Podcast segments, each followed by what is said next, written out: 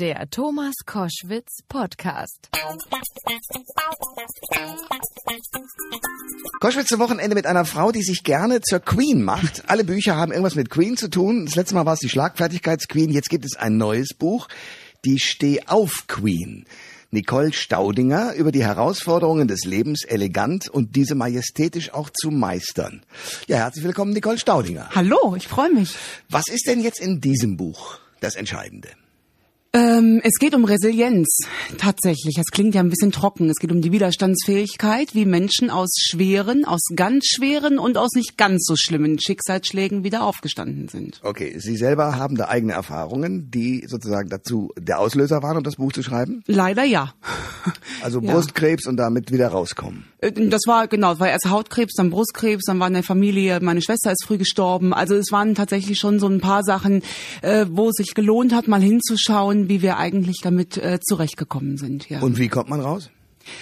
Ich habe insgesamt über 100 Stehaufregeln gefunden, aber, und das ist ganz wichtig, die sind alle aus der Ich-Perspektive formuliert. Das ist nur das, was entweder die Menschen mir erzählt haben, was ihnen geholfen hat, oder was ich selber gelernt habe. Ich bin ja keine Psychologin, das sind keine Ratschläge, ja, das sind, sind und bleiben Schläge.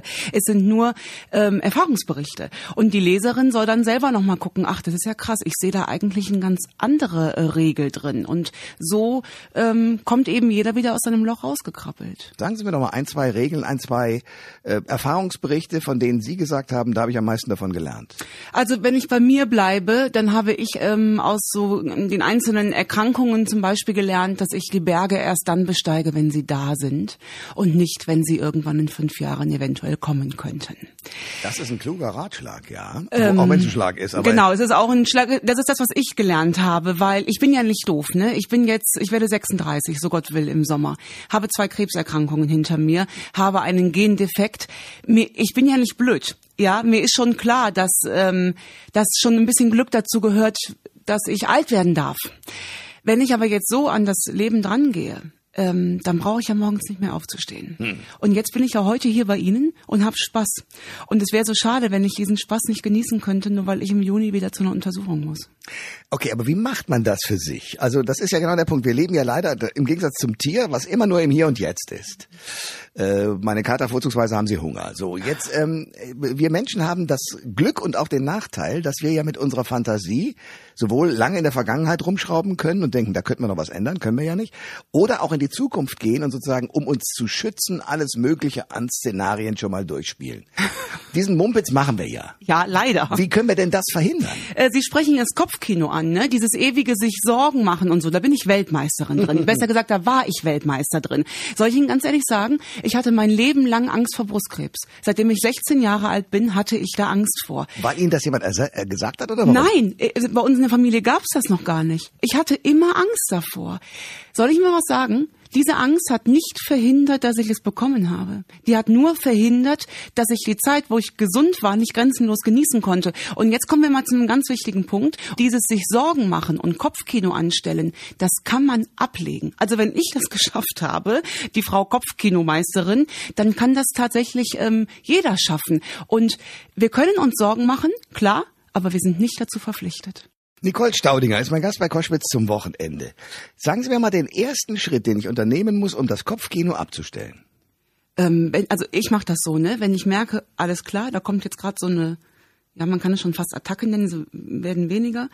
Dann ist das wie so eine dunkle Wolke, die sich plötzlich davor schiebt. Und dann gucke ich mir die. Ich hatte das zum Beispiel in meinem Urlaub in Kroatien. Ähm, da meinte ich an mir in einer Phase, wo es mir total gut ging. Kinder waren glücklich, Urlaub, es war alles super. Da meinte ich plötzlich ein auffälliges Muttermal entdeckt zu haben. Frau Doktor meinte das. Da kam die Panik hoch. Und da habe ich mich selber runtergeholt und habe gesagt, alles klar, du bist jetzt hier in Kroatien, du kannst jetzt gerade eh nichts machen, als, außer dir einzureden, dass das vielleicht ein neuer Krebs ist. Wenn du zu Hause bist, kannst du handeln, hier jetzt nicht. Hier bist du nur verpflichtet, dieses neu, frisch gewonnene Glück auch grenzenlos zu genießen. Und dann habe ich die dunkle, diese dunkle Wolke einfach weggeschoben.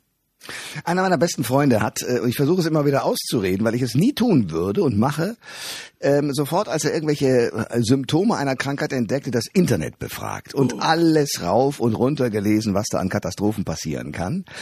Ähm, wie kann man denn das verhindern? Weil das ist ja der Klassiker geradezu, oder? Ja, auch das ist ja selbstbestimmt, ne? Das ist ja nicht Gott gegeben. Also das, äh, ne? Na, es zwingt einen Äh, keiner. es zwingt einen keiner. Habe ich natürlich auch gemacht, ne? Können Sie Siehste. ja mal machen, ne? Können ja, Ja. mal triple negatives Mammakarzinom mit 32 angeben. Da kommen rechts daneben schon die Bestatteranzeigen, ne? Natürlich, klar. Äh, das macht ja jetzt meinen Tag nicht besser. Das ist auch wieder sowas. Das habe ich ja in der Hand, ob ich den Laptop jetzt anmache oder nicht. Aber manchmal, also mir geht das zumindest so, ist man ja auch so selbstquälerisch drauf, ne? Dann guckt man ja noch mal extra.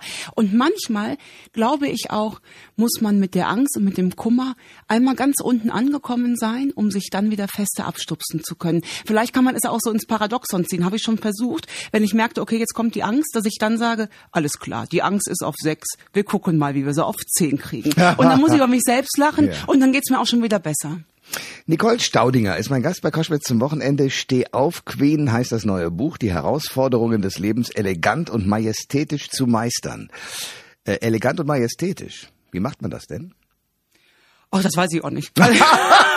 also Sehr schön. mit Spaß und Freude hätte ich auch einen schönen Untertitel gefunden, Herr Koschwitz. Aber ne? Okay, ich verstehe. Damit kann ich gut umgehen.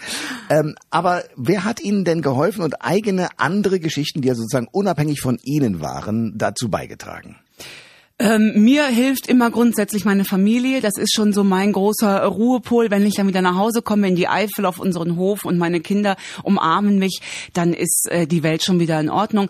Aber mir hilft tatsächlich auch mal so äh, ein Perspektivwechsel und mal gucken, wie sind denn andere Menschen mit anderen Schicksalsschlägen äh, umgegangen. Da kann man für sich ja auch ganz viel rausziehen. Ich habe zum Beispiel mit guten Freunden von uns gesprochen. Es sind ganz schlimme Geschichten drin. Es sind aber auch sehr, sehr lustige und banale Geschichten drin. Also nicht, dass die Leserin jetzt denkt, es ist heftig. Ne? Äh, Stichwort für ganz schlimm ist zum Ganz Beispiel. schlimm ist, ähm, ich habe mit Freunden von uns gesprochen, mit Maren und Guido, die haben ihren fünfjährigen Sohn Luis verloren. Okay. Nach einer schweren Erkrankung. Und ähm, in Das dem Gespräch, heftig. das ist heftig, da Ja. sind wir uns drüber im Klaren. Und in dem Gespräch haben wir rausgearbeitet, was für ein Segen das ist, dass sie das Wunder gesehen haben, dass sie als Familie so ein Schicksal tragen können und nicht auf das Wunder gewartet haben, was den Luis wieder gesund macht. Ja, da habe ich da auch gesessen und wir haben zusammen Rotzen Wasser geheult. Und wenn wir das Leben mal von dieser Seite sehen, mal gerade so die Perspektive wechseln, da kann man doch eigentlich nur bei gewinnen, oder? Absolut. Und das leichteste oder lustigste aus dem Buch? Oh, da gibt's viele. Ähm, da gibt's zum Beispiel eine Stelle, wie ich damals bei meinem ersten Freund äh, zu Hause zum Essen eingeladen war, mit 18 oder 19, ich weiß es nicht mehr. Und ich hatte mich schick gemacht. Die Schwiegermutter in Spee hat mich empfangen und sagt, ach Mensch, wie schön, dass du da bist. Und der äh, Piep äh, ist noch unten im Keller, der kommt jetzt gleich hoch. Und dann kam dann der Schuss auch hoch und ließ auf jeder Stufe ordentlich einfahren. So. So, äh, und ich stand mit der Mutter oben und die Mutter lief so knallrot an. Ich, ich denke, das darf jetzt nicht, war ja ihr Sohn, war ja ihre Erziehung, ja? Ja. Und wir beide waren nicht mehr in der Lage, diesen Abend ungezwungen zu genießen. Erstaunlicherweise der Typ aber schon. Den hat es überhaupt nicht interessiert. Und das ist ja auch ein Scheitern irgendwie, ne? Jetzt nicht für mich, aber für die Mutter vielleicht. Ja, das Schöne ist, dass so Jungens ja teilweise wirklich schmerzbefreit sein können. Total. Ist das zu fassen? Total. Ich habe aber dann Beschluss gemacht, muss ich jetzt ehrlicherweise gut, sagen. ne? das kann ich, das kann ich nachvollziehen. Nicole Staudinger ist mein Gast bei Koschwitz zum Wochenende. Ähm, Sie machen das ja nicht nur als Autorin.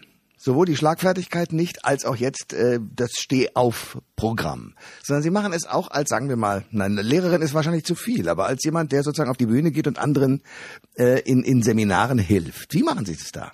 Ähm, also ich bin ja in dieses Autoren-Dingensbummens äh, da so reingerutscht. Ne? Hm. Ich kam ja nun über den Krebs zum Schreiben, das äh, wollen wir mal nicht vergessen. Und ähm, ich bin kein Coach, das muss ich äh, immer und immer. Ich habe zwar eine Coaching-Ausbildung, aber ich bin kein Coach. Coach macht von Angesicht zu Angesicht unter vier Augen über Fragen. Ich bin Trainerin und ich versuche die Lerninhalte in meinen Seminaren, die ich dieses Jahr tatsächlich gar nicht geben kann, weil ich gar keine Zeit habe, weil ich äh, mit dem Programm jetzt von der Steh aufgehen auf der Bühne bin. Aber ich versuche alle Inhalte, die ich gerne vermitteln möchte, über den Humor äh, zu vermitteln. Denn ich habe schon selber viele Seminare besucht und immer wenn da vorne ein Trainer stand, der mich so ein bisschen unterhalten hat, dann muss ich mir gar nichts mehr mitschreiben. Und das habe ich mir so ein bisschen abgeguckt und habe gedacht, okay, dann versuchst du es doch mal über die humorige Schiene. Und witzigerweise ist das in Deutschland noch nicht angekommen. Ich habe viele Behörden, die mich äh, buchen und da hat ohne Witz ein Mann das letzte Mal gesagt, ähm, wird da auch gelacht? Und dann hat die Auftraggeberin gesagt, ja, im besten Fall schon. Und dann hat er gesagt, dann ist das kein Seminar. Ja, da wollten die das nicht bezahlen und gesagt, Moment mal, was heißt das denn? Darf man im Seminar, also wenn die, und dann sind die Frauen total lachend da draußen, der stand draußen und hat gesagt, das kann hier kein Seminar gewesen sein. Also das ist in den deutschen Köpfen irgendwie echt noch verankert, das Ja, Frontalunterricht und Ernst. Richtig. Nur dann kann man was vermitteln. Ja. Ähm, der Unterschied ist jetzt, Sie sagen, Sie sind mit dem Programm auf der Bühne, aber Sie sind dann so eine Art, ja, so eine Mischung zwischen Comedian und Vermittlerin von tatsächlich auch Wissenswertem. Kann man so sagen? Das will ich hoffen. Und das ist ganz interessant, was ich jetzt in der letzten Woche schon gehört habe. Ähm, das ist so um, anderthalb Stunden äh, Programm, ist nicht nur Lesung, lesen können die Leute alle zu Hause. Und dann kommen die Frauen und sagen, ah, wissen Sie, was ich mitnehme? Das und das. Und das ist immer was anderes. Wo ich denke, krass, hier pickt sich jeder genau das raus, was er gerade will. Und das ist äh, für mich tatsächlich das größte Geschenk. Es ist, natürlich ist es streckenweise schon auch sehr, dass die Frauen da auch echt sitzen und schlucken und in der nächsten Sekunde wieder lachen. So wie das Leben ja leider auch ist. Da liegt halt Freud und Leid so nahe beieinander. Und was für ein Glück. Wenn wir immer nur Leid hätten oder immer nur Freud, das wäre ja eine Katastrophe. Wir würden es mehr mitkriegen, ja. Sagt Nicole Staudinger. Dessen neues Buch oder deren neues Buch, Steh auf Queen heißt, ist im Knauer Verlag erschienen und kostet, wenn ich es richtig sehe, 14,99 Euro. Genau. Danke für das Gespräch. Ich danke Ihnen. Alle Informationen zur Sendung gibt es online auf thomas-koschwitz.de.